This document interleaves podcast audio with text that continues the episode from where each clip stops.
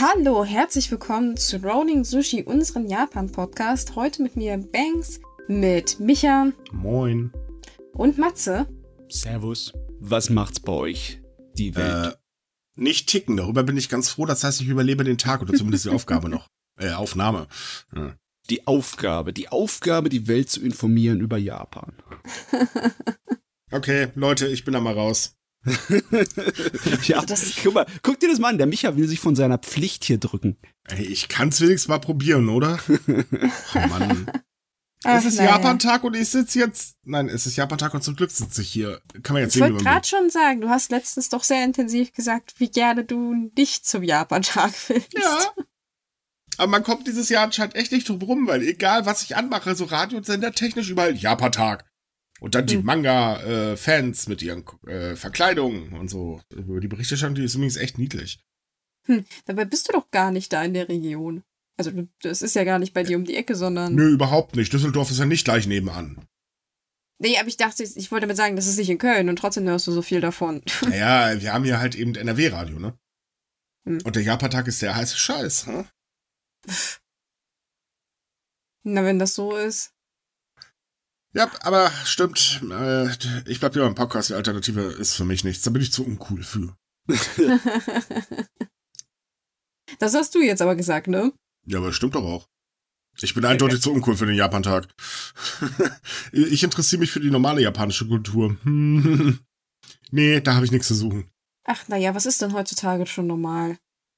Äh, wir. Deswegen fangen wir jetzt auch an. Ha. Oh, die Überleitung war jetzt echt schlecht, oder? Ja, die war schlecht. Und heute fangen wir mal mit Werbung an, denn unser Werbepartner Japanische Lebensart, den gibt's nämlich auch noch. Wer hätte das erwartet? Denn wenn ihr leckere japanische Produkte kaufen wollt für eure äh, Küche oder Küchenzubehör oder Geschirr oder was weiß ich was, da seid ihr nämlich genau da tatsächlich richtig. Ähm, Japanische Lebensart hat nämlich ein verdammt großes Angebot an original japanischen Produkten, also nicht China, Korea oder sonst irgendwoher. Nee, tatsächlich alles aus Japan und Sachen, die man in anderen Online-Shops beim allerbesten Willen nicht findet. Ja. Und es ist wahrscheinlich eine der wenigen, wenn nicht einzigen Quellen für echte japanische Lebensmittel und ähm, ja, Kulturgegenstände. Weil mit nach Japan mal kurz einen Ausflug machen, das wird noch eine Weile dauern. Oh ja. Das dauert aber, aber dazu kommen wir auch gleich und erklären, warum das noch eine Weile dauert. Aber das Ding ist halt, ähm, man bekommt auch bei jeder Bestellung äh, ein kleines Rezept, äh, Vorschlaggedöns mit zugeschickt. Mann, wir sind übrigens echt gut in Werbung machen, stelle ich gerade fest. Ähm, ähm, wenn ihr ein Problem habt, der Service antwortet wahnsinnig schnell und ja, ich weiß, weil ich bestelle da auch regelmäßig tatsächlich. Ich kann es halt wirklich empfehlen. Ähm, also allgemein die besten Soba-Nudeln, die ich jemals irgendwo bestellt habe. Ja. Yum, yum, yum. Ich meine, es ist Sommer, es wird Zeit, Ramonette zu bestellen. Oder Eis. Oder Eis, ja. Oder Eis. Also zumindest die Zutaten. Das gesamte Eis kriegt man ja leider nicht, aber die Zutaten für ähm, dieses, dieses, äh, ähm, oh wie heißt denn das? Das, das äh, geschabte Eis da. Kakegori. Ja, danke. Sau lecker. Und die haben halt alles dafür da und das ist genial. Weil es geht nichts äh, Erfrischenderes. Selbst, also ein Eis im Supermarkt, das lohnt sich sowieso nicht. Das ist ja alles so eine komische äh, Ölpampe, die da ein bisschen gefroren wurde mit Schoko überzogen. Ähm, ähm, nee, aber das ist wirklich genial. Ja, vor allem so einfach eigentlich. Ja, ne? Finde ich auch. Und lecker. So, Leute, komm, wir, komm, wir machen Schluss für Ich heute, wollte liebe gerade Leute. sagen, Tut Micha, leid. Micha, wir sind ein Japan-Podcast, kein Food-Podcast.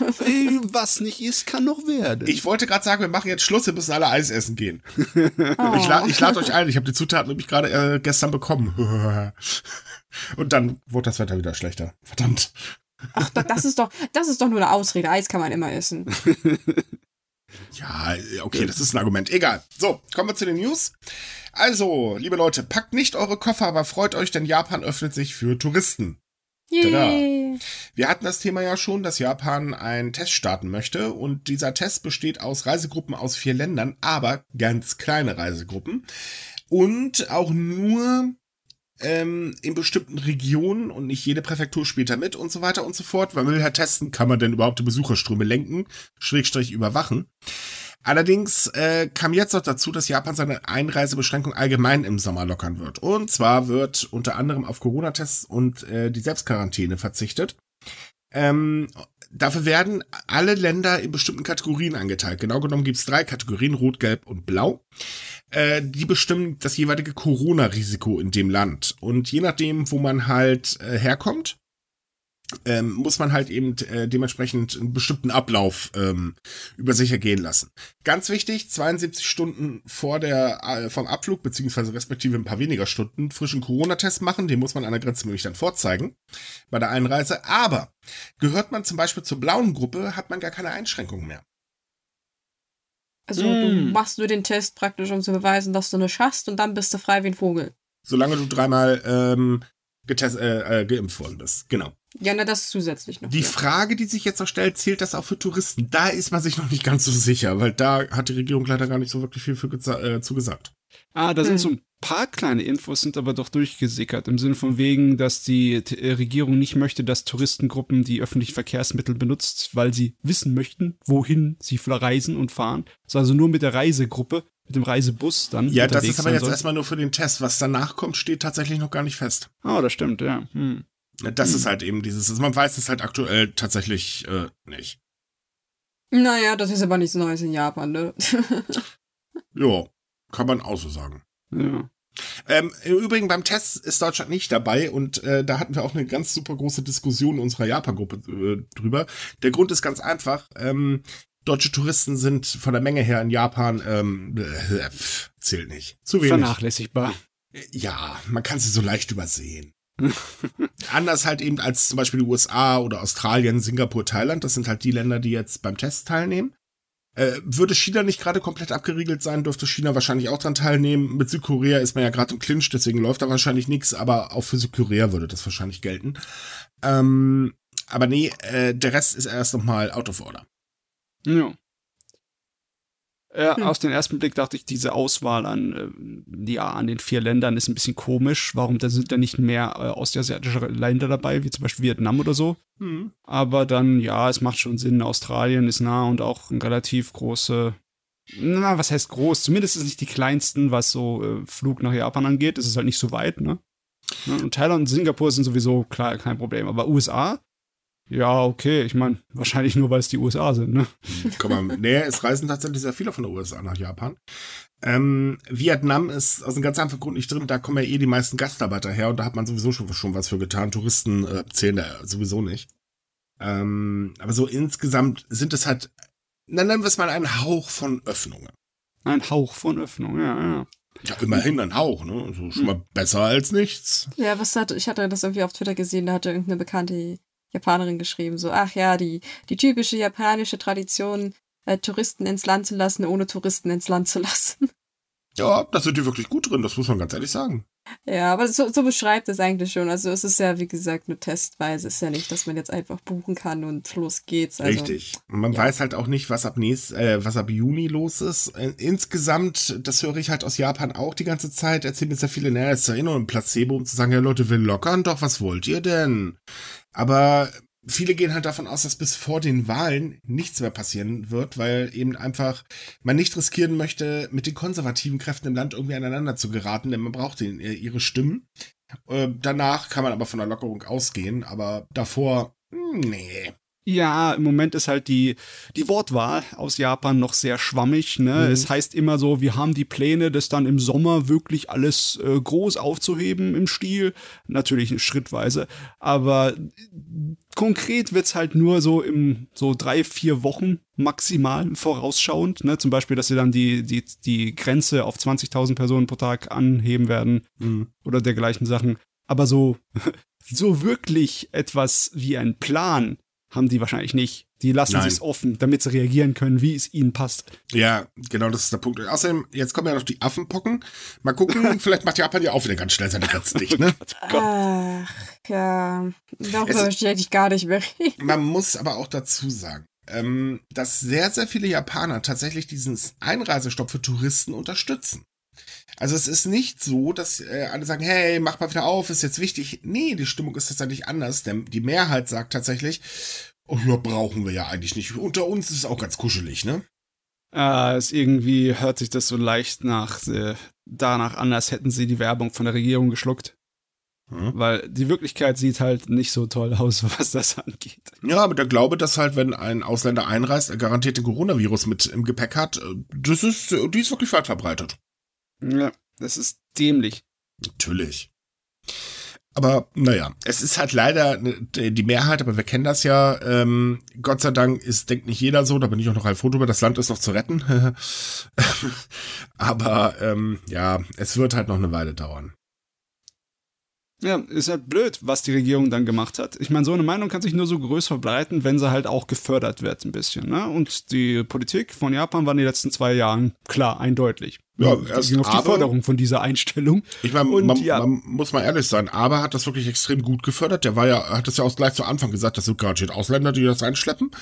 Ähm, sein Nachfolger hat ja im Prinzip dieselben Tenor angeschlagen. Kishida war da bisher aber tatsächlich ein bisschen anders. Ja, das ist nur die Frage, jetzt, wenn es notwendig wird, den Tourismus von außen anzukurbeln, weil halt wirklich alles den Bach runtergeht, dann ähm, kann man so ganz schnell die Meinung der Leute umkehren? Äh, mal sehen. Nee, definitiv nicht. Ja. Leute, wenn die halt nicht aufmachen, ne, haben sie halt Pech gehabt, da wenden wir uns halt eben Korea zu und fertig. Die, die machen wenigstens auf. So. Korea ist auch schön. Ja, tatsächlich, muss man mal ganz ja. ehrlich sagen. Ja, also, ist genauso teuer wie Tokio, also von daher. Geld verbrennen kann man in beiden Ländern. das stimmt. Die Musik ist in beiden Ländern nicht gerade sehr toll, also passt das schon. Aber K-Drama finde ich ein bisschen besser. Also zumindest haben wir Netflix mehr davon im Angebot. Gott, habe ich mich gerade als K-Drama-Fan geoutet? Verdammt. Na, Micha, du weißt doch, über Geschmack kann, mich, kann man sich bekanntlicherweise streiten. Ja, das stimmt. Wehe, ihr streitet euch jetzt darüber. Ich find's toll, basta. So, übrigens, auch Tokio lockert seine Corona-Maßnahmen. Und zwar dürfen zertifizierte Restaurants demnächst wieder mehr Leute an einem Tisch lassen. Aktuell gilt nämlich die 8 Personen pro Tisch-Regel. Mehr dürfen nicht. Und das wird jetzt gekippt, aus dem einfachen Grund, weil nach der goldenen Woche gab es keinen neuen Peak, was die ähm, Corona-Infektionen angehen. Also hat sich jetzt die Stadtverwaltung gesagt, naja, wenn jetzt eh zertifiziert seid, dann könnt ihr auch wieder mehr Leute essen lassen. Äh, zertifiziert ja. bedeutet übrigens, dass die Corona-Maßnahmen ähm, der Restaurants selber kontrolliert worden sind und dann haben sie halt so einen offiziellen Stempel bekommen und ihr seid zertifiziert. Hm. Ja, ich meine, eigentlich spricht nicht besonders viel dagegen. Aber es war ja in der Vergangenheit eine Menge Sachen passiert mit den Restaurants, wo es Streitfragen gab, ne? Oh ja. Ja, ja. Für die Restaurants ist das natürlich eine ziemliche Erleichterung. Auch und das ist halt ganz, ganz wichtig, die Alarmstufe wird geändert. Ähm, Tokio mhm. hatte am 4. Februar äh, die Warnstufe auf äh, 4 erhöht. Also sprich, Infektion breitet sich schnell aus und die wird jetzt runtergestuft. Also insgesamt kann man sagen, sie feiern so ein bisschen den ach, alles nicht mehr ganz so schlimm Blues. Ach, naja, aber schön. es ist ja tatsächlich nicht mehr ganz so schlimm. Also ich finde in dem Fall ist auch okay, dass sie da halt, wie gesagt, die Maßnahmen jetzt lockern. Dass dieses äh, Zertifik äh, Zertifikatssystem von Anfang an Bullshit war, das hatten wir ja auch schon gesagt, als es eingeführt wurde. Aber jetzt denke ich, ist es eigentlich nicht mehr so, so eine Frage der Sicherheit, ähm, weil, wie gesagt, die Zahlen sind ja recht niedrig. Sie sind äh, da, nicht weg, aber sie da, sind. Darf ich noch kurz was korrigieren? Mhm. Restaurants, die nicht zertifiziert sind, für die gilt übrigens vier Personen pro Tisch und ab 21 Uhr kein Alkohol mehr ausschenken. Ich sagte, das System ist im Prinzip Bullshit. Warte mal, war da nicht irgendetwas, dass diese Einschränkungen jetzt äh, vor Gericht angezweifelt werden, beziehungsweise nicht unbedingt als rechtlich angesehen werden? Sie wurden tatsächlich als halb nicht rechtlich angesehen. Das ist ja halb bekanntlich, nicht ja, du, du, weißt doch, äh, irgendwas jetzt, ähm, ne, so kritisieren, das tun die Gerichte jetzt auch nicht so doll.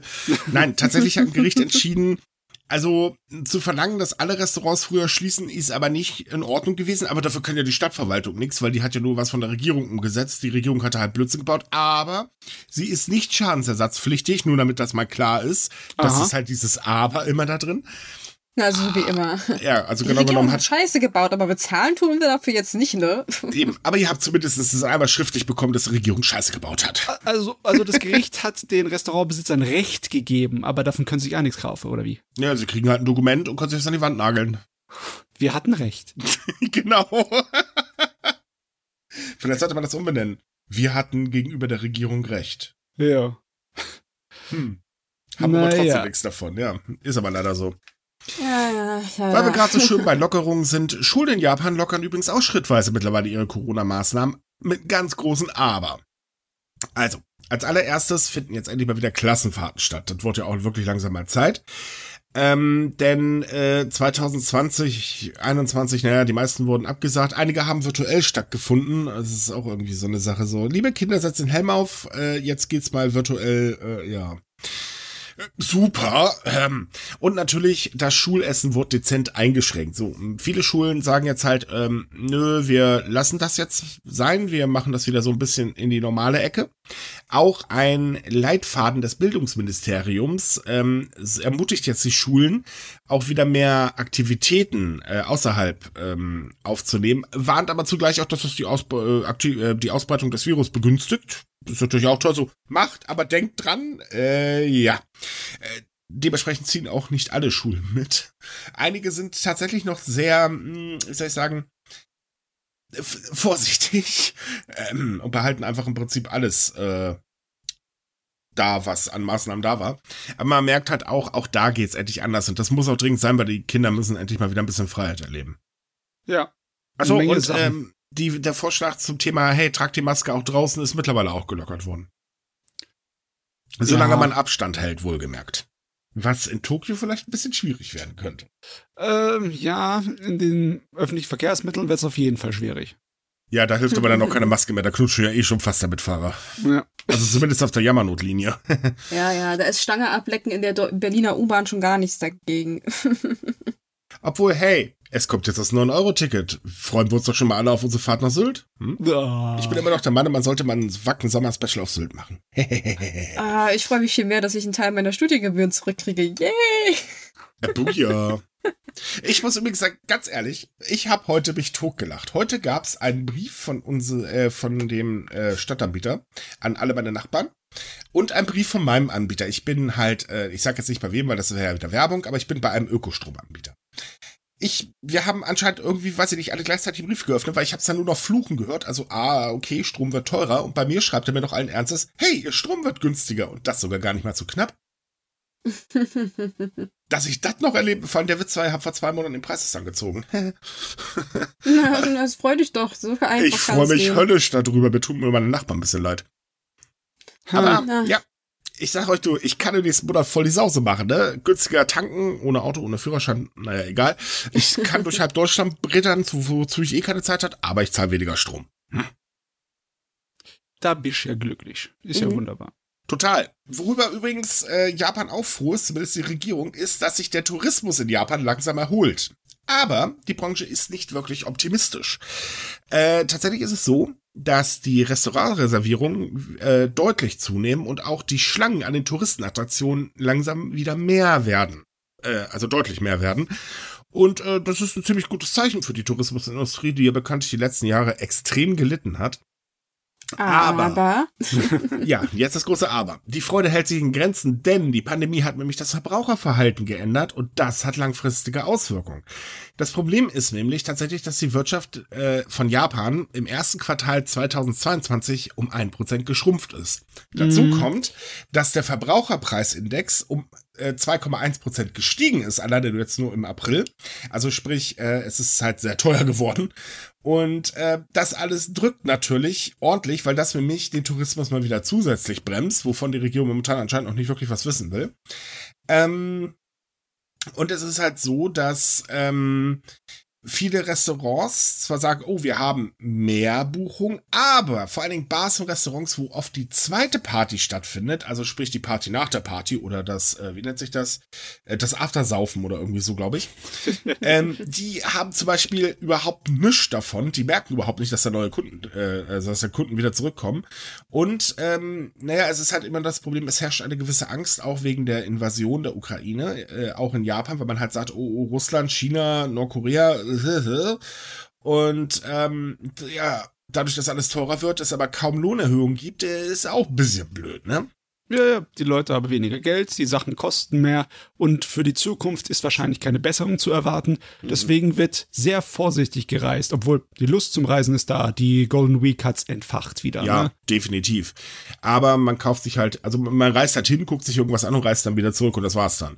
Ja, ähm, Sparflamme. Ja, ganz genau. Und hinzu kommt, der Auslandstourismus liegt ja auch noch praktisch bei Null und das wird sich auch so schnell nicht ändern. Also, äh, nee, optimistisch, positiv eingestellt oder so ist man da definitiv nicht.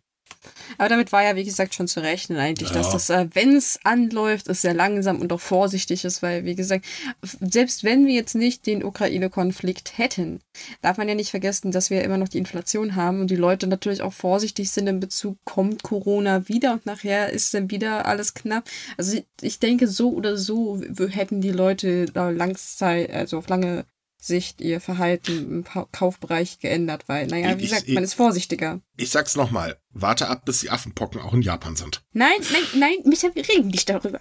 Aus, pfui. Sie werden wir fangen kommen. gar nicht erst darüber an, dann, dann können wir es auch nicht provozieren. So, aber mal ganz kurz zum Verbraucherpreisindex. Also, der Verbraucherpreisindex hat den stärksten Anstieg seit 14 Jahren tatsächlich erlebt. Ähm, das liegt vor allen Dingen an höhere Kosten für importiertes Erdöl, was die Energiepreise extrem nach oben äh, äh, geschossen hat. Ähm, aber halt auch am schwachen Yen und Japan muss halt mehr importieren, weil Japan ist äh, von Natur aus sehr ressourcenarm. Äh, was die Lebensmittel halt ja doch äh, ganz schön teuer gemacht haben. Ohne verderbliche Ware, äh, Ware stiegen die Lebensmittel im Jahresvergleich bisher um 2,6 Prozent. Man muss aber dazu sagen, im letzten Monat äh, stieg der Verbraucherpreisindex noch um 0,8 Prozent. Das, wer es bei uns gelesen hat, wird, dürfte sich jetzt spätestens ein bisschen wundern. Und der Grund, warum das jetzt so heftig nach unten kachelt, ist, äh, naja, die Rabatte von den Mobilfunkanbietern spielen keine Rolle mehr. Um das kurz zu erklären. Ähm, Japan hat Mobilfunkanbieter gezwungen, ihre Preise zu senken. Das hat natürlich den Verbraucherpreisindex äh, dementsprechend geholfen. Aber mhm. das spielt jetzt eigentlich gar keine Rolle mehr. Das ist jetzt komplett verpufft. Äh, ja. Ich meine, das hätten sie die Leute zu, zu zwingen sollen äh, bei der Hochphase des Homeoffice, obwohl Homeoffice hatte noch nicht mal eine richtige Hochphase in mhm. Japan, leider Gottes. Ein Hochphasien. Ja, aber da hätte es viel mehr gebracht als jetzt, wo die Leute mhm. anfangen, wieder rausgehen und es sich leisten können, wieder rauszugehen. Ja. ja, es ist halt auch so, also es gibt noch ein anderes Problem. Das andere Problem sind schlechte Ernten. Und die schlechten Ernten nehmen momentan zu. Ich meine, wir erleben es bei uns, auch wenn man das jetzt halt tatsächlich gar nicht so sieht, weil man sich wahrscheinlich eher über das schöne Wetter freut. Es sei denn, man heißt so wie ich, der kotzt dann um die Wette, wenn er hier vorm Rechner sitzt, seine Artikelchen schreibt und draußen die Sonne brennt. ähm, oder man nimmt einen Podcast auf und die Sonne brennt. Kein äh, Sonnenanbeter der Mitte. Ich mag das gar nicht. Ich bin eher so der kalte Typ, aber das könnte ein bisschen schwierig langsam werden. Irgendwann ist die Arktis auch weg. Äh, nee, tatsächlich ist es so, ähm, es ist zu trocken schlicht und ergreifend. Und das werden, ähm, wird bei der Ernte bemerkbar werden. Und dadurch mhm. steigen Lebensmittelpreise. Und das muss man jetzt auch mal, wenn jetzt wieder jemand ankommt, meint, den Klimawandel gibt es nicht. Oder ist natürlich, ja, das mag ja alles sein, aber trotzdem werden die Preise steigen. Das ist einfach ein Fakt, weil wenn weniger geerntet wird, ist nun mal weniger verfügbar und das in einer Gesellschaftsform, die man eher als Wegwerf- und ähm, Konsumgesellschaft bezeichnen kann, naja, nicht ganz ja. so toll. Japan kann das nicht einfach so ausgleichen, wenn es zu trocken ist, weil äh, Wasser ist ein kostbares Gut auf Japan. Es ist nicht so, dass sie andauernd irgendwie knapp am Limit sind oder Mangel hätten, aber sie können es halt nicht verschwenden. Richtig. Ne? So, und ähm, man merkt halt zum Beispiel auch schon bei den Mehlimporten. Da äh, letztes Jahr war das halt auch nicht so rosig. Jetzt haben wir das mit der Ukraine und Russland ist ja ganz toll und äh, liefert ja oder sagt momentan, nö, nö, das Getreide, was hier lagert, das bleibt gefälligst hier hm. ähm, sorgt halt eben auch noch für einen Anstieg des äh, ähm, Weltpreismarktes. Ich weiß jetzt nicht, wie das mit Indien aussieht, ob die jetzt schon irgendwas gelockert haben, aber die haben ja jetzt auch einen Exportstopp erstmal gehabt, weil ein bisschen heiß da drüben. Ja, also ähm, so viel ich weiß, ist ja immer noch in Effekt. Der ja, das macht's halt wirklich teuer. Also das heißt, wir steuern sowieso auf eine Hungerskatastrophe weltweit zu und die Industrieländer steuern halt eben auf höhere Preise, höhere Preise und höhere Preise. Und das werden wir alle definitiv merken. Es tut mir leid, dass ich jetzt dieselbe Schiene fahre wie im Prinzip alle äh, Newsseiten aktuell, äh, so dieses extrem negativ, aber sorry, das wird leider nicht anders machbar sein.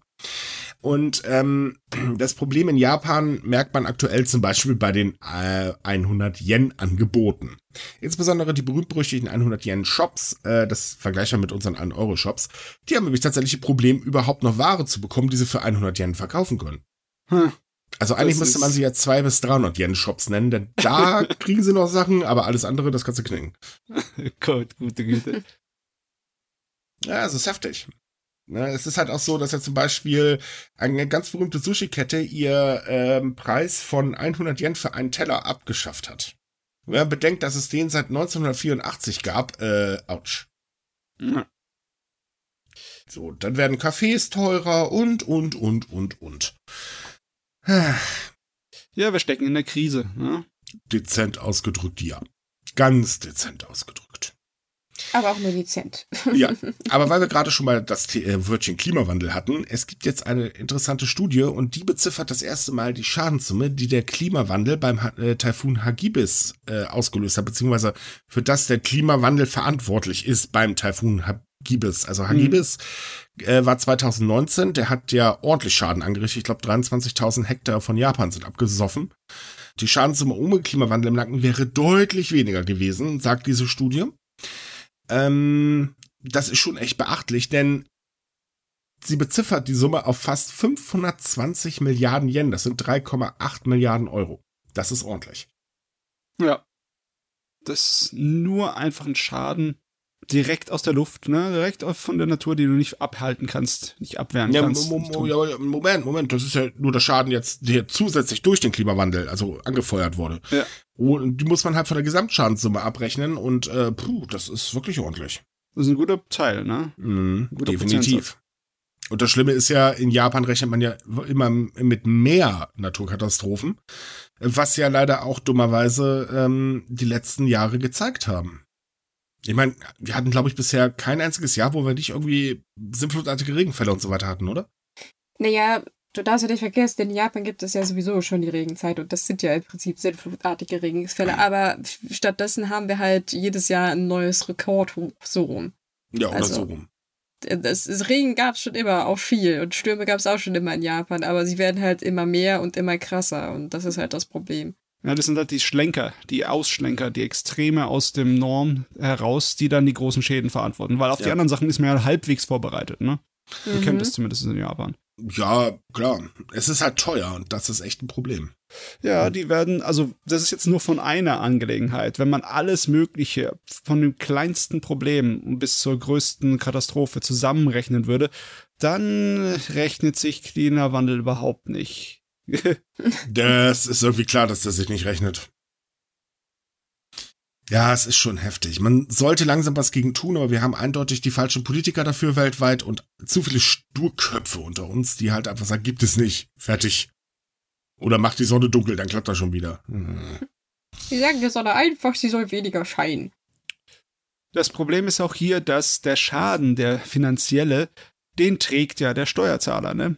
Ja, klar. Die tragen nicht unbedingt die großen Wirtschaftslobbys. Obwohl die merken es auch. Aber ich sag euch, äh, wenn die, wenn die äh, Leute, die das Geld und die den Einfluss haben, wenn die wirklich davon groß Schaden nehmen, dann bewegt sich die Welt auch. Aber bis das kommt, ja, dann ist es wahrscheinlich ist. zu spät. Ja. das ist das Problem. Das ist Aber der, der Zeitpunkt, wo man feststellt, dass man Geld nicht essen kann. Also ja, kann man schon, aber man wird, denke ich, nicht satt davon. Leute, keine Panik. Wir haben doch noch eine äh, zweite Erde irgendwo auf so einem Planeten, da wird die gerade zusammen. Ach nee, halt, Moment, das war per Anhalt durch die Galaxie. Okay, komm, machen wir weiter. äh, was ich ziemlich cool fand, war die Nachricht, dass Japan seine Zivilgerichte digitalisiert. Und zwar so weit, dass auch Verhandlungen online stattfinden können. Ähm, man muss es momentan äh, mal so erklären. Momentan läuft das in Japans Zivilgerichten so. Sie haben eine Klage, dann reichen Sie Antrag äh, bla bla bla XY bla ein, denken Sie an Stempel XY und fertig. Ergo, das ist eine Papierschlacht, äh, die man davor betreiben darf, die ist der Wahnsinn.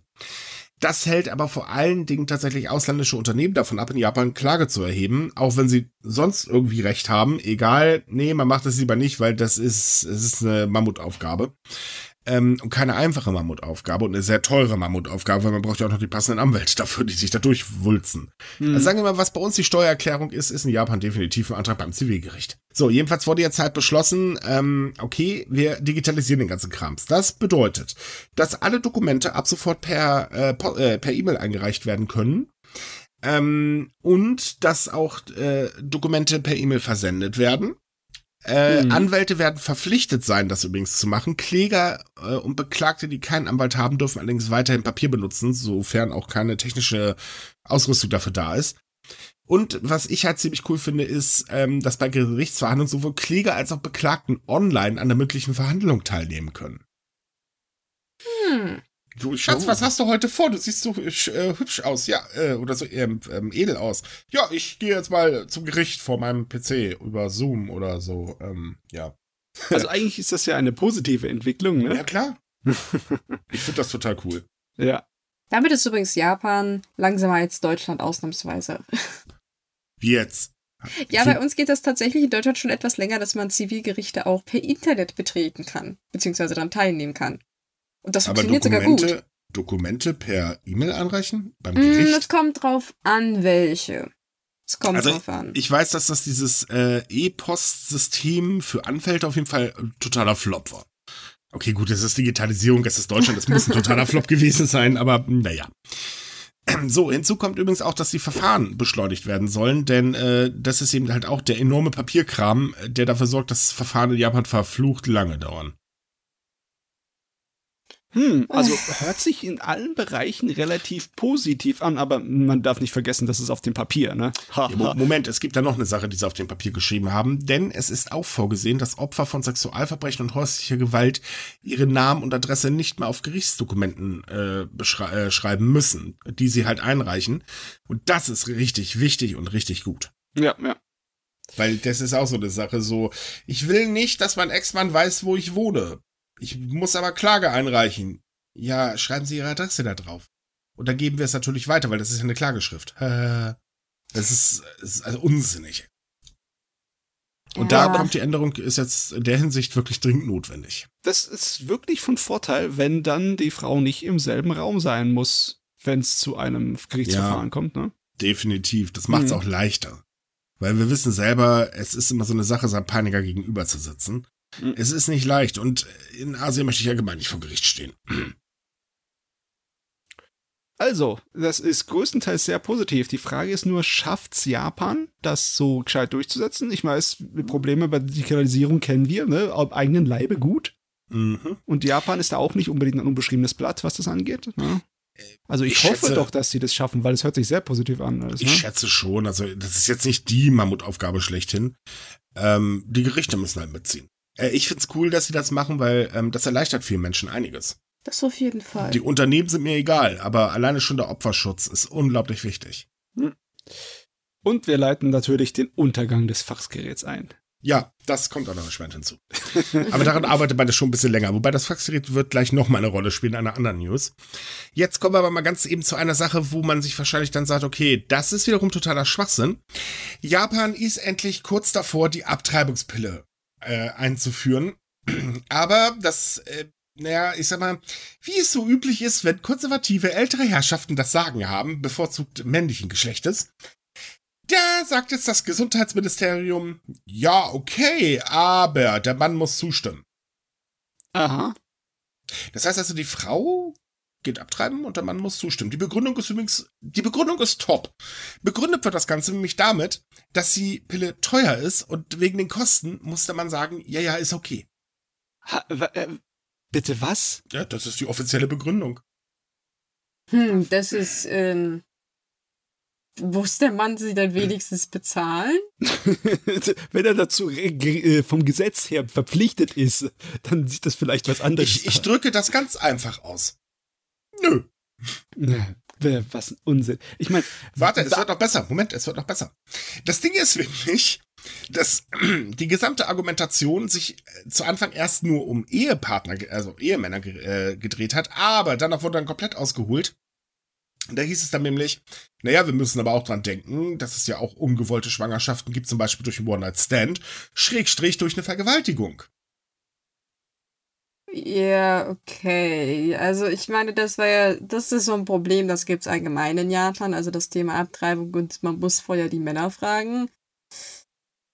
Ja, also ich, ich meine, noch haben sie es ja nicht direkt umgesetzt. Ich bin sehr oft optimistisch eigentlich, dass sie zumindest den letzten Teil irgendwie es stieß auch, Es stieß auch auf ordentlich Kritik, äh, muss ja. man dazu sagen, weil äh, vor allen Dingen ins Feld geführt worden ist, dass so der äh, Umgang mit ungewollten Schwangerschaften noch schwieriger wird, als er jetzt eh schon ist. Mhm. Ähm, und äh, dass halt eine Abtreibungspille auch dafür sorgen kann, dass zum Beispiel tragische Vorfälle bei Geburten oder das Aussetzen von Neugeborenen verhindert werden. Und das ist ein Japan auch bekanntlich durchaus häufiger der Fall, zumindest das Aussetzen. Ähm, Und natürlich muss man halt auch bedenken, was, also so eine Pille, ich meine, ich kenne mich damit jetzt nicht ganz so gut aus, es ist nicht mein Fachgebiet, äh, muss ich dazu sagen, aber eine Pille ist natürlich ein bisschen, äh, wie soll ich sagen, macht natürlich den Prozess einer Abtreibung ein bisschen einfacher als halt eben der andere Prozess und ist dementsprechend weniger belastend für eine Frau. Und das darf man auch nicht vergessen. Und es gibt durchaus auch Gründe, abzutreiben. Und zwar, jetzt ja klar, der wirtschaftliche Grund, ich kann es mir nicht leisten, also sorry, da hätte man Kondom nutzen sollen. oder eine Pille oder wie auch immer. Ähm, aber es gibt gesundheitliche Gründe als Beispiel. Es gibt psychische Gründe. Es gibt halt Gründe, wenn ich aus einem Haushalt komme, wo der Mann mich äh, im Prinzip zu Sex zwingt und äh, eh den ganzen Tag äh, mit dem Kopf gegen die Wand nagelt. Und also solche Geschichten. Und das sind halt wirklich Gründe dafür. Ähm, da ist diese Aussage mal wieder ein totaler Schwachsinn.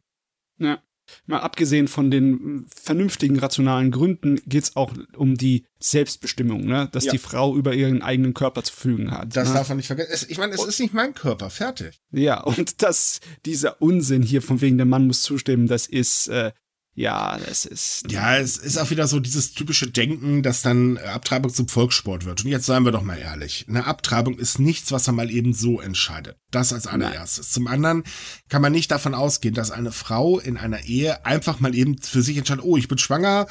Ja, der Mann hat aber nichts zu melden, ich gehe jetzt abtreiben. Nein, in einer vernünftigen Ehe nee. wird man wahrscheinlich darüber reden.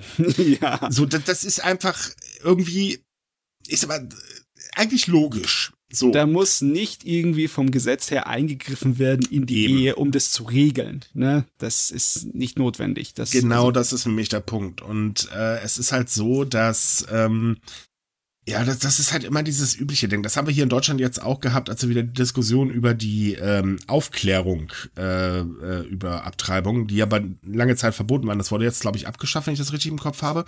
Da hast du genau die gleiche Diskussion gehabt. Ich meine, es geht mhm. ja nicht um Werbung, so aller, hey, zwei Abtreibungen zum Preis von ein. Nee, es geht nur um Information. Weil ja. es ist gut, sich vorher informieren zu können, weil das kann auch dazu führen, dass eine Frau sagt, oh, ich glaube, ich entscheide mich doch eher dagegen. Aber es ist trotz allem immer noch so ein Ding, es ist die Entscheidung der Frau, es ist ihr Körper. Punkt. Natürlich, wenn das eine äh, funktionierende Beziehung ist, sollte der Mann was mitreden. Auf jeden Fall. Dann sollte man sich hinsetzen und darüber diskutieren. Normalerweise können Menschen das auch. Naja, obwohl unsere Diskussionskultur ist in den letzten Jahren auch ganz schön kaputt gegangen. Ähm, aber im Grunde ist es immer noch die Entscheidung der Frau. Am Ende ja. Ja, ich, ganz ehrlich, würden wir Männer Kinder kriegen, ich glaube, das würde keiner miterleben wollen. Ja, was habe ich mal gelesen? Wenn Männer Kinder kriegen würden, dann gäbe es die, die Pille danach, wie Smarties zu kaufen. Ja, definitiv. Ja, es definitiv. ist echt traurig, dass es im Moment auf der ganzen Welt wieder so ein großes Thema ist, auch mhm. dank Amerika, was da für ein Unsinn passiert. Ja, ich meine, ganz ehrlich, die in Amerika spinnen sowieso was. Äh, das ist ein Blödsinn. Ja. Was soll denn sowas? Ich meine, Aber jetzt gut. Bei, bei Japan muss man halt auch sagen, es ist eine Mentalität, die halt schon super lange vorhanden ist. Also die anderen mhm. Regelungen mhm. werden ja auch sehr stark diskutiert, ob man das noch so machen soll oder nicht. Also ich glaube, man hat sie letztes Jahr gelockert mit den Erlaubnissen und wer wie wo was machen darf, aber Japan ist da in der Hinsicht schon lange ziemlich rückständig. Es spielt mhm. ja auch noch was ganz anderes mit rein. Natürlich denkt man auch an den Geburtenrückgang. Ähm, das kann ich sogar tatsächlich ein bisschen nachvollziehen, aber man vergisst halt eben auch eine Sache, wenn ein Kind ausgesetzt wird als Beispiel, weil halt eben die Mutter physisch damit nicht klarkommt oder das Kind eben aus einer ähm, Vergewaltigung kommt oder oder gibt ja tausend Gründe dafür. Ich will das nicht entschuldigen, scheiße ist auf jeden Fall, aber es gibt halt eben, wie gesagt, Gründe, die man vielleicht nicht ganz so nachvollziehen kann. So, nur wird ein Kind zum Beispiel ausgesetzt, ähm, also in einem Heim im Japan möchte ich auch nicht unbedingt leben. Da gibt es auch ganz, ganz schreckliche Geschichten. Weil das ist halt auch wieder so, so ein gesellschaftliches Ding. Ein ausgesetztes Kind ist im Prinzip ja nur halb so viel wert, wie ein Kind, das Eltern hat. Das mhm. ist ganz, ganz komisch, muss ich ganz ehrlich sagen. Und ähm, das ist halt eben auch so ein Ding, worüber man mal ein bisschen nachdenken muss. Das ganze System müsste sich da halt mal ein bisschen ändern. Ja, es geht halt leider nicht so schnell. Und nee, man sieht auch gesellschaftlich ist. Ich glaube, die Gesellschaft ist sogar etwas schneller als viele andere Institutionen in Japan. Ne? Der, der, Widerstand der konservativen großen Regierung ist halt immer noch nervig. Ne? Ganz ehrlich, dieses Wort konservativ, da kreuzen mir mittlerweile die Nackenhaare. Schlimm, ne? Ja, es ist fürchterlich. Also nächstes Thema. Ihr werdet bei dem Thema jetzt wahrscheinlich unglaublich viele Parallelen mit Deutschland finden. Äh, außer bei einer einzigen Sache. Denn Japan Logistikbranche befindet sich mittlerweile im Krisenmodus. Und jetzt kommt's. Wer hätte das erwartet? Sie haben kaum Fahrer. Ah, Der Arbeitskräftemangel, mein alter Freund. Genau. Und äh, das geht so weit, dass bis im Jahr 2030 ein Rückgang der Transportkapazität von etwa 36 Prozent passieren wird. Und das ist ordentlich. 36 Prozent, das ist ja im Endeffekt Zusammenbruch, oder? Richtig, beziffernd sind das 10 Billionen Yen äh, Einbußen, das sind ungefähr 74 Milliarden Euro. Das ist ordentlich. Uiuiui, das ist, ja, das ist ordentlich. In Japan werden übrigens rund 90 Prozent des inländischen Güterverkehrs von LKWs transportiert. Sie sind also im Prinzip das Rückgrat der Logistik im Land. Aber, naja, Geburtenrate sinkt, äh, Überalterung nimmt zu und es gibt ein ganz, ganz extremes äh, und äh, ganz, ganz extremen Unterschied zum normalen Lohnniveau. Der liegt nämlich 20 Prozent in der Regel unter dem äh, normalen Median in Japan. Plus, äh, dass man so 20% längere Arbeitszeiten hat. Ist klar, die Branche ist dadurch nicht unbedingt gerade beliebt, ne? Nee, null Attraktivität. Also was ist die Aus, die, die Wirklichkeit aus dem, aus dem Terror herauszukommen? Roboter. Ja, das könnte aber doch schwierig werden. Nein, äh, tatsächlich autonomes Fahren, daran testen, arbeiten sie ja schon gerade wie bekloppt. Nur mal, um das Ganze noch in Zahlen zu fassen. Die Zahl Beschäftigten im Straßengüterverkehrsgewerbe ist von 980.000 im Jahr äh, 1995 auf etwa 660.000 im Jahr 2020 gesunken. Uiuiui. Die Brummifahrer, die haben genauso viel Einbuße wie, wie die Dings, wie die Automaten. Mhm. Tja, so, wenn man und, nicht recht äh, ständig bezahlt, dann ja. Richtig. Und die Japan Logistics System äh, Association rechnet damit, dass die Zahl der Fahrer im Jahr äh, in 30 Jahren auf etwa 510.000 sinken wird, wenn das Tempo so anhält wie aktuell. Und das hält anscheinend so an.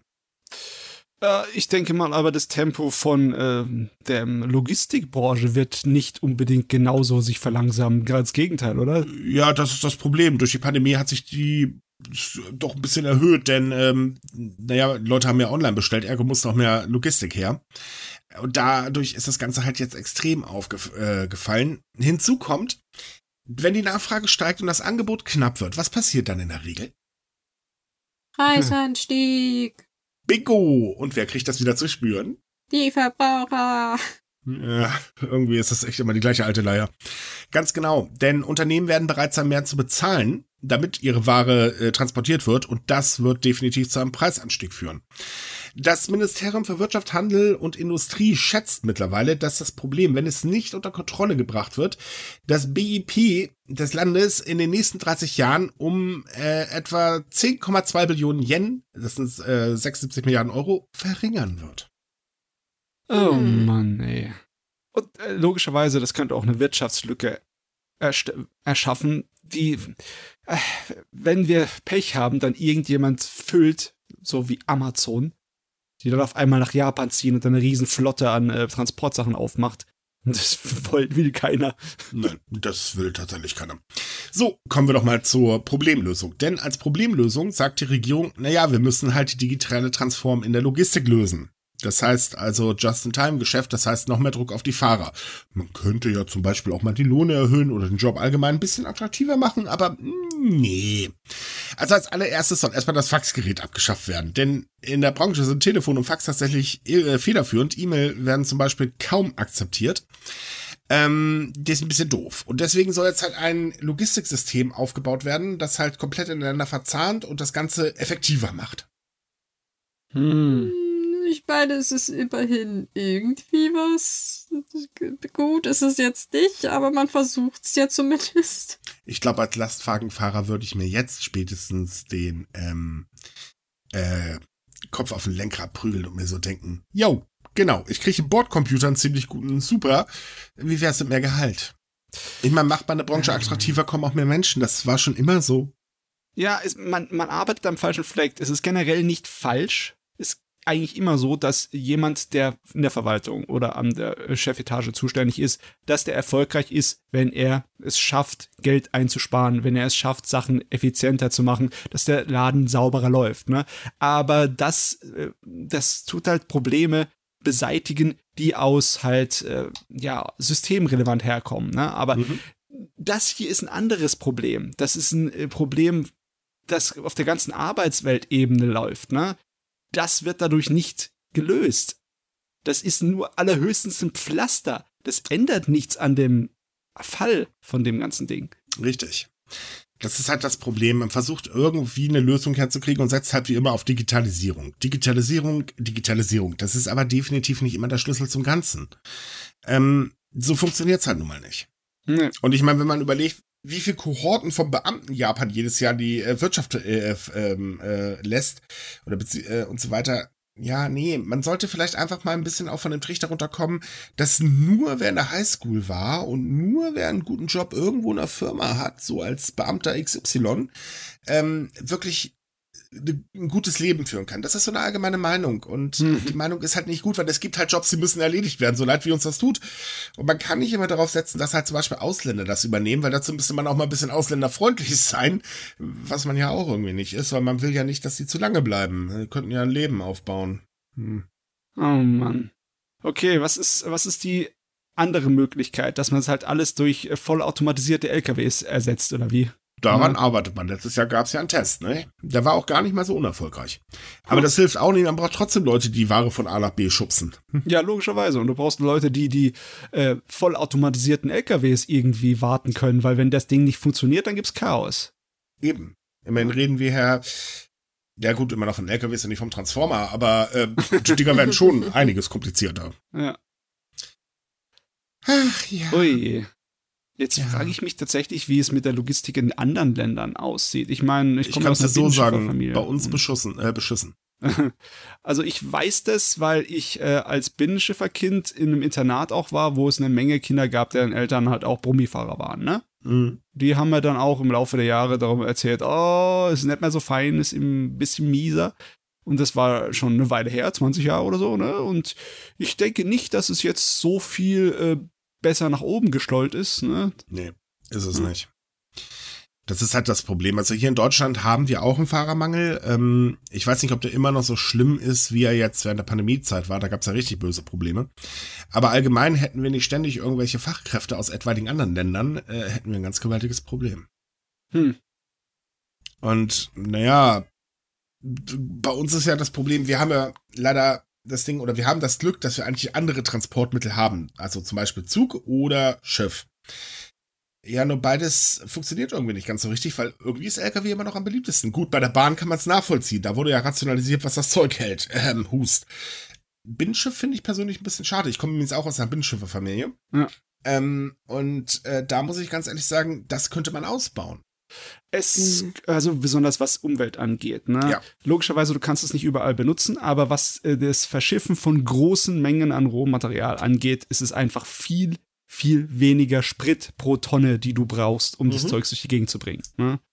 Und, Und in das, Kombination mit Bahnverkehr also mit Güterverkehr könnte man eigentlich tatsächlich sehr viel für die Umwelt tun.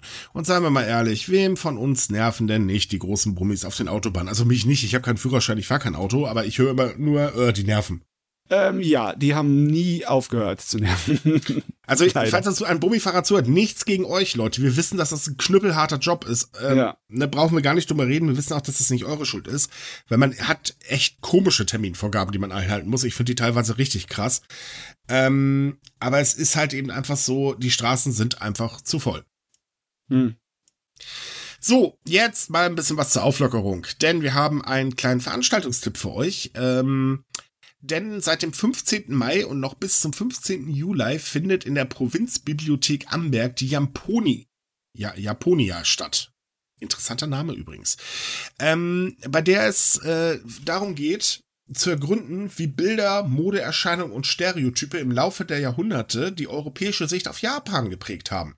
Das ist, finde ich, faszinierend aus einem ganz einfachen Grund. Wir haben ein sehr komisches Bild über Japan. Das äh, kriegen wir besonders mit, weil wir versuchen ja die ganze Zeit ein vernünftiges Bild herzustellen. Ähm, wo wir da teilweise doch manchmal dran scheitern, äh, also manchen Diskussionen zu folgen. Ähm, Japan hat halt immer noch so dieses, es ist ein bisschen mysteriös und so weiter. Ich weiß, die Leute, die uns zuhören, werden jetzt wahrscheinlich sich totlachen, aber wenn man mal objektiv ist, ist es tatsächlich in sehr vielen Köpfen so. Ähm, hinzu kommt, Japan fördert eigentlich auch ein Bild des Exotischen und so weiter. Und ähm, diese Ausstellung zeigt halt eben, ja, wie, wie das Bild halt so entstanden ist. Mhm. Besonders interessant für mich ist immer die Art und Weise, wie die Leute vor, von Japan vor so 100 Jahren oder so gedacht haben oder mhm. noch länger. äh, das ist teilweise sehr schräg. Ne? Da kamen so Vorstellungen von wegen her, dass äh, Japan eine absolute Goldgrube ist. Ne? Dort müsst ihr hin, da gibt's Gold, auf der Straße liegt's herum. ja. Und das alte Japan, nachdem es sich dem Westen geöffnet hat, hat ja auch einiges an Kontakt mit, mit dem äh, preußischen, also dem alten Deutschen Reich gehabt. Ne? Mhm. Ne? Und die haben eine Menge davon übernommen, egal ob es militärische Sachen sind oder auch Gesundheitswesen ne? und äh, so Chirurgie. Das merkt man heute noch. Eine ganze Menge Begriffe in japanischen, ähm, ja, für Ärzte, ne, sind auch deutsch. Oder so deutsch, also eingedeutscht, nicht wirklich deutsch, aber sie haben noch so einen Hauch davon übrig. Mhm. Und klar, es hat sich alles äh, wirklich massiv gewandelt im Laufe der Zeit und das ist immer sehr lustig zu sehen, weil teilweise ist das überhaupt nicht so mit dem, was wir heute von haben. Heute wird irgendwie Japan so ein bisschen so wie ein so ein Ferien, so ein, so ein, so ein Feenland, ne? So ein ja, magisches teilweise. Vor allen Dingen, es ist so modern, überall Computer, Roboter und so weiter und so fort. Und wenn man dann da ist, dann sieht man eigentlich, ja, nee. Definitiv nicht. Nee, sagen wir hm. mal so, zu einem Zeitpunkt im Vergleich zu Deutschland war Japan extrem modern. Also das ist wahrscheinlich einfach nur noch so, was praktisch hinterherhängt. Dass Japan seitdem an aber halt auch ein bisschen rückständiger geworden ist. Naja, darüber reden wir die ganze Zeit. Dafür gibt's uns. Ja, genau. Wir, wir zeigen euch auf, wie rückständig Japan geworden ist. Und morgen lesen wir dann Chefredakteur an der Japan-Seite erschlagen worden. Schönen Dank auch. Ich habe gesagt, rückständig geworden. Ich habe bloß gesagt, dass sie mit der Zeit nicht mehr ganz so mitgehalten haben mit diesem Klischee. Also sie haben halt abgebaut. Nehmen wir zum Beispiel mal die Chip-Herstellung. Japan war tatsächlich mal führend in der Halbleiterherstellung. Das hat sich aber in den Jahren komplett äh, aufgelöst. Mittlerweile ist es eher so ähm, Taiwan und äh, Südkorea in Japan ist das im Prinzip keine große Branche mehr. Nee. Und äh, das ist in vielen Bereichen tatsächlich passiert. Also ja, Japan war damals wirklich sehr modern. Und ja, es stimmt auch tatsächlich, dass wenn neue Sachen auf den Markt kommen, die äh, schneller akzeptiert werden, dort als zum Beispiel bei uns, ne? Ähm, Leider. Ja, also in den 70er und 80er war das so heftig mit mhm. der Vorherrschaft in der Elektronikindustrie, dass in Amerika zum Beispiel so eine richtige Japan-Panik da herrschte, wo man, wo man gedacht hat, oh mein Gott, die kommen daher und kaufen bei uns alles auf. ja. Ja, wir denken mal liebevoll an den Walkman. Äh, ja. ja. Das ist auch übrigens der Grund, wieso es aus der Zeit so wahnsinnig viele Actionfilme amerikanischer Herkunft gibt, wo die Bösen meistens äh, Japaner sind oder Chinesen. Irgendwelche mhm. Firmenbosse, die dann, weiß ich nicht, keine Ahnung. halt sowas. Ja, und wie gesagt, heutzutage ist es halt so, es gibt unglaublich viele Klischees, die wir haben. Das fängt an bei wie das Verhalten einer japanischen Frau, was garantiert nicht so ist, wie die meisten sich das vorstellen, äh, bis hin zu, ähm, wie, dass sie alle so produktiv sind. Und äh, glaubt mir übrigens, Japan ist gar nicht so produktiv, wie man das immer glaubt. Die hängen uns da gewaltig hinterher. Ähm, äh, bisschen, man ist gehorsam, blasels, blub. Und man hat halt einfach ein verqueres Bild, was teilweise durch Medien natürlich geschaffen worden ist. Mhm. Ich meine, sagen wir mal ehrlich, die meisten Dokus stellen Japan irgendwie so, ich weiß nicht, glorreich hier, immer so, so toll und so weiter. Und natürlich hast du durch die Popkultur ähm, äh, ganz, ganz extrem anderes Bild. Also zum Beispiel, sehr viele Menschen glauben halt eben, äh, dass Schulen so ablaufen, wie im Anime-Manga beschrieben. Ja, nicht ganz so. Also, das ist heutzutage auch nicht mehr so. Ähm, und also solche Sperenzien. Und dadurch ist halt ein komplett falsches Bild entstanden. Und diese Ausstellung zeigt das halt eben auf. Und das finde ich persönlich einfach wahnsinnig interessant, weil es ist halt eben tatsächlich so ein stereotypisches Denken. Ja. Das also, ist schön, dass es so eine Ausstellung gibt. Das eben, hilft. und das Schöne ist, der Eintritt ist frei. Uh, noch besser. Richtig. Lohnt sich halt definitiv. Und ähm, das ist halt in der Provinzbibliothek Amberg. Wir haben euch das Ganze natürlich verlinkt. Da könnt ihr euch äh, dann Termin äh, und so weiter Daten äh, raussuchen. Geht mal hin, ist bestimmt interessant. Jetzt, was machen wir noch? Was besprechen wir? Wir machen jetzt noch eine Sache, die jetzt am Wochenende beschlossen wurde. Und zwar möchte Japan das große Unternehmen geschlechterspezifische Lohnunterschiede offenlegen. Das finde ich persönlich auch sehr interessant. Japans ähm, Lohnungleichgewicht ist übrigens der schlechteste innerhalb der G7-Länder und das soll schon was heißen, weil ist, in jedem Land ist das nicht so toll. Bekanntlich verdienen Frauen immer ein bisschen weniger als Männer. Ähm, in Japan ist es aber wirklich ganz, ganz schlimm. Hinzu kommt, weil die meisten Frauen tatsächlich auch eher als Teilzeitkräfte arbeiten und das ist ein Problem, denn in Japan ist immer noch vorrangig, dass es eine Lohnerhöhung nach Dienstjahren gibt. Aber wenn du als Teilzeitkraft arbeitest, dann hast du diese Dienstjahre nicht und dadurch naja, entsteht ein immenses Groß äh, Ungleichgewicht. Der Punkt ist, ähm, Japan hat einige Punkte, da können sich dann die Firmen zwei aussuchen, die sie offenlegen müssen auf ihrer Webseite. So. Da steht aber bisher noch nichts drin über die geschlechterspezifischen Lohnunterschiede. Und die meisten Firmen entscheiden sich sowieso dafür, ja, gut, wir sagen dann halt, wie viele Frauen wir zum Beispiel im Unternehmen haben. Das ist super beliebt in Japan. Findet man eigentlich auf jeder Unternehmensseite. Und jetzt sagen sie halt, ja, Freunde, passt mal auf. Nee, nee, nee, so nicht. Ihr stellt das jetzt ab sofort online, wenn ihr mehr als 300 Mitarbeiter habt. Alle darunter können das machen, müssen es aber nicht. Macht ihr es nicht, geben wir eure Namen öffentlich bekannt Macht ihr es, dann wird das in einer Datenbank zusammengesammelt und dort können sich dann Menschen, die sich halt bewerben möchten, vorher informieren. Das heißt, man zwingt durch die Hintertür im Prinzip die Unternehmen, diese Ungleichheit endlich mal anzugreifen. Mhm, mit dem beliebten Werkzeug der öffentlichen Häme. Genau. Zur Schamstellung. Ganz genau. Und das ist auch zwingend erforderlich. Denn der Durchschnittslohn weiblicher Angestellter liegt in Japan 22,5 Prozent unter dem Durchschnittslohn männlicher Angestellter. Das ist echt viel. Das ist, ja. Ist mehr als bei uns der Unterschied, ne? Ich glaube, bei uns liegt er bei 18 Prozent, aber ich kann es nicht ganz genau sagen. Ja, Keine Ahnung. Gut. Ich, ich habe es nur mal so aufgeschnappt. Ich, ich weiß es echt nicht. Keine Ahnung. Na Gott, Deutschland ist da auch nicht besonders gut, aber ja, es ist ein Mist, ein wilder Wobei Mist, ich das eigentlich auch für Deutschland gut finden würde, aber da wir ja die FDP an der Macht haben, wird das ja nicht passieren. Ha, ja. es ist doch so. Ja. Unternehmen sind heilig. Oh Gott. Ich meine, wir haben bei dem Thema hier in Japan auch schon darüber geredet, wie äh, Japan hat ja eine Menge Probleme mit Arbeitskräften, ne?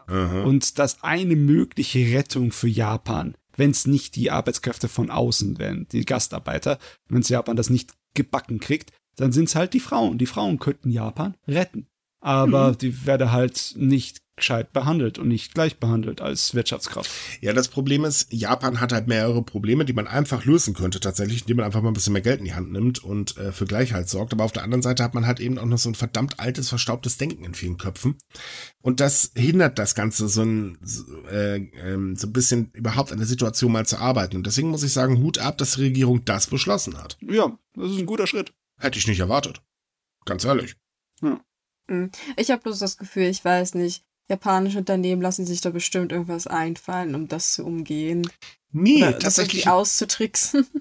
Nee, tatsächlich nicht, weil immer mehr Investoren kommen auch daher und sagen, Freunde, ihr sorgt hier mal ein bisschen für Gleichheit, sonst investieren wir bei euch nicht.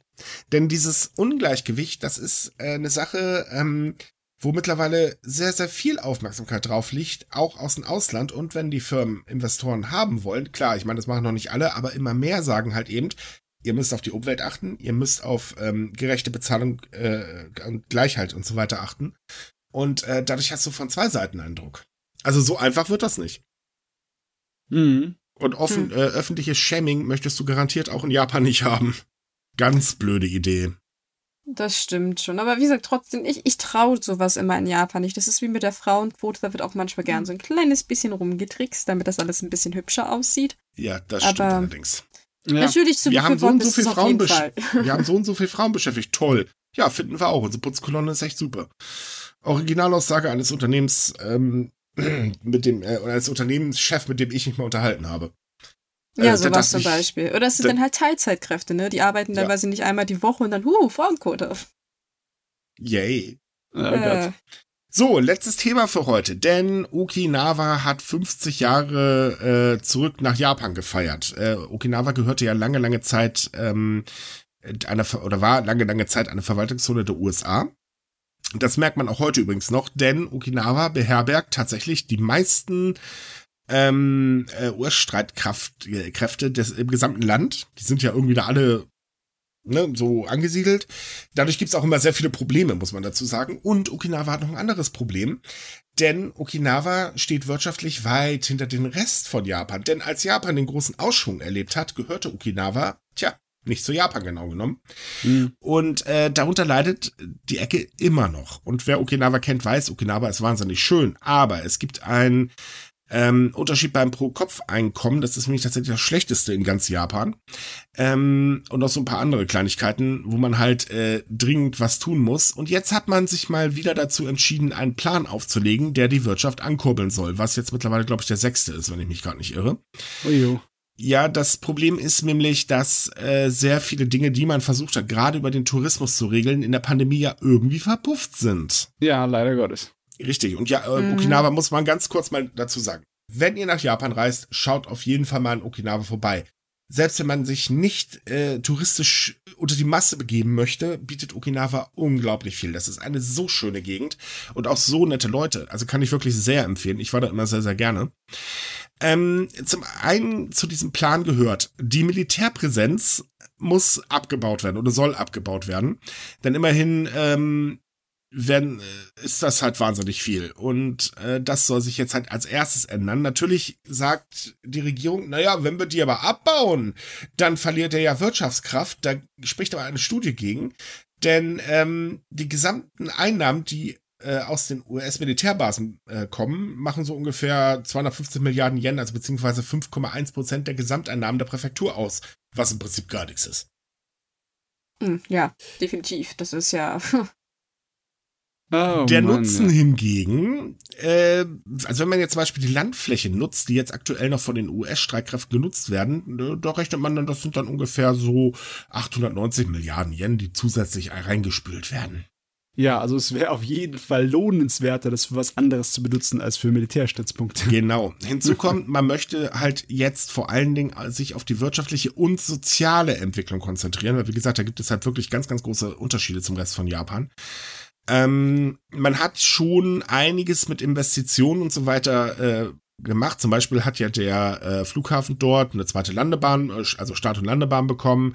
Dann gab's noch äh, die Einschienenbahn. Die erste Strecke wurde 1975 ähm, konzipiert und äh, 2003 eröffnet.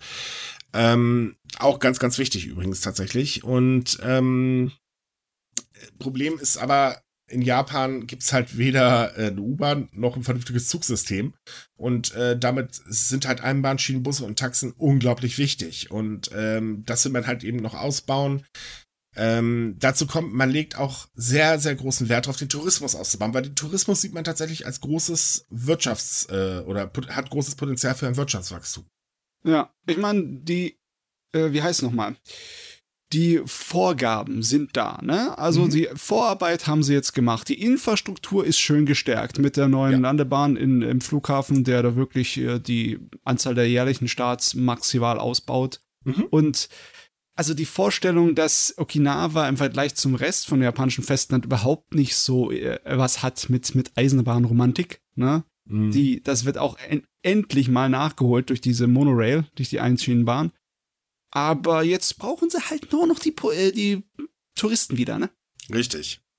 Äh, da hapert es ja momentan noch dran, nicht? Okinawa nimmt übrigens auch nicht an den Tests der Regierung teil. Nur so als kleiner Funfact. Mm, okay. Hm. Man möchte das Risiko nicht eingehen, dass sich dann versehentlich wieder ein paar äh, äh, Coronaviren äh, einfinden. ich meine, Okinawa hat ziemlich hart getroffen in der Pandemie, ja. Mm, total. Ja. ja, das Ganze ist schon wirklich heftig. Aber gut, man möchte es jetzt halt mal wieder versuchen. Hoffentlich klappt's, weil notwendig wär's. Ja, jetzt muss irgendwas klappen, sonst, sonst haben wir den Salat. Äh, naja, Okinawa hat den Salat, wir Gott sei Dank nicht. ich meine, wir haben wahrscheinlich den Salat auch, weil die ganze Welt steckt irgendwie zusammen, merkt man heutzutage. Ja, gut, das stimmt allerdings. Aber naja, hoffen wir, dass es jetzt funktioniert, weil die anderen fünf Pläne sind ja irgendwie so leicht dezent schiefgelaufen. Schade eigentlich. Ähm, denn die Präfektur hat es wirklich dringend nötig. Ja. Es ist auch das mit so den Ding Plänen erinnert mich irgendwie so ein bisschen an Plankton von SpongeBob. Wenn Plan X und Y nicht funktioniert haben, dann versuchen wir es mit den restlichen Buchstaben im Alphabet. oh, dann haben sie ja noch 20 Versuche. Naja, mal sehen, was, was sie sich noch ausdenken. Ah, irgendwie kriegen wir das schon hin. Eieiei. naja, gut. Bleibt zu hoffen, denn wie gesagt, Okinawa ist wirklich schön und ähm, Besuch lohnt sich auf jeden Fall. Wenn es denn irgendwann wieder geht. Ah ja, ich freue mich drauf. Es wird passieren. Irgendwann ah, bestimmt. Bestimmt. Irgendwann nehmen wir unser Podcast in Japan mal auf. Oh, schön, schön Sache. Noch heißer als bei uns. Okay, wir machen es nicht. und zack, hat sich Micha schon wieder überreden lassen. ja, weil ich denke mir gerade, ich bin froh, dass ich gleich mein Fenster wieder aufmachen kann. Denn, liebe Leute, wir sind fertig für heute. Äh, wie immer ähm, könnt ihr alles, äh, was wir heute oder worüber wir heute gesprochen haben, nachlesen. Wir haben euch alle Artikel verlinkt. Ähm, da findet ihr dann noch ein paar mehr Infos oder weiterführende Infos und so weiter. Ansonsten, wenn es euch gefallen hat, würden wir uns sehr darüber freuen, wenn ihr uns weiterempfehlen würdet. Liked uns, wo immer ihr uns liken könnt. Und natürlich haben wir weitere News bei uns auf der Webseite. Link ebenfalls in der Beschreibung. Anregungen, äh, Komplimente und so weiter könnt ihr uns gerne per E-Mail zusenden. Ja, ansonsten bis zum nächsten Mal. Tschüss. Tschüss. Ciao.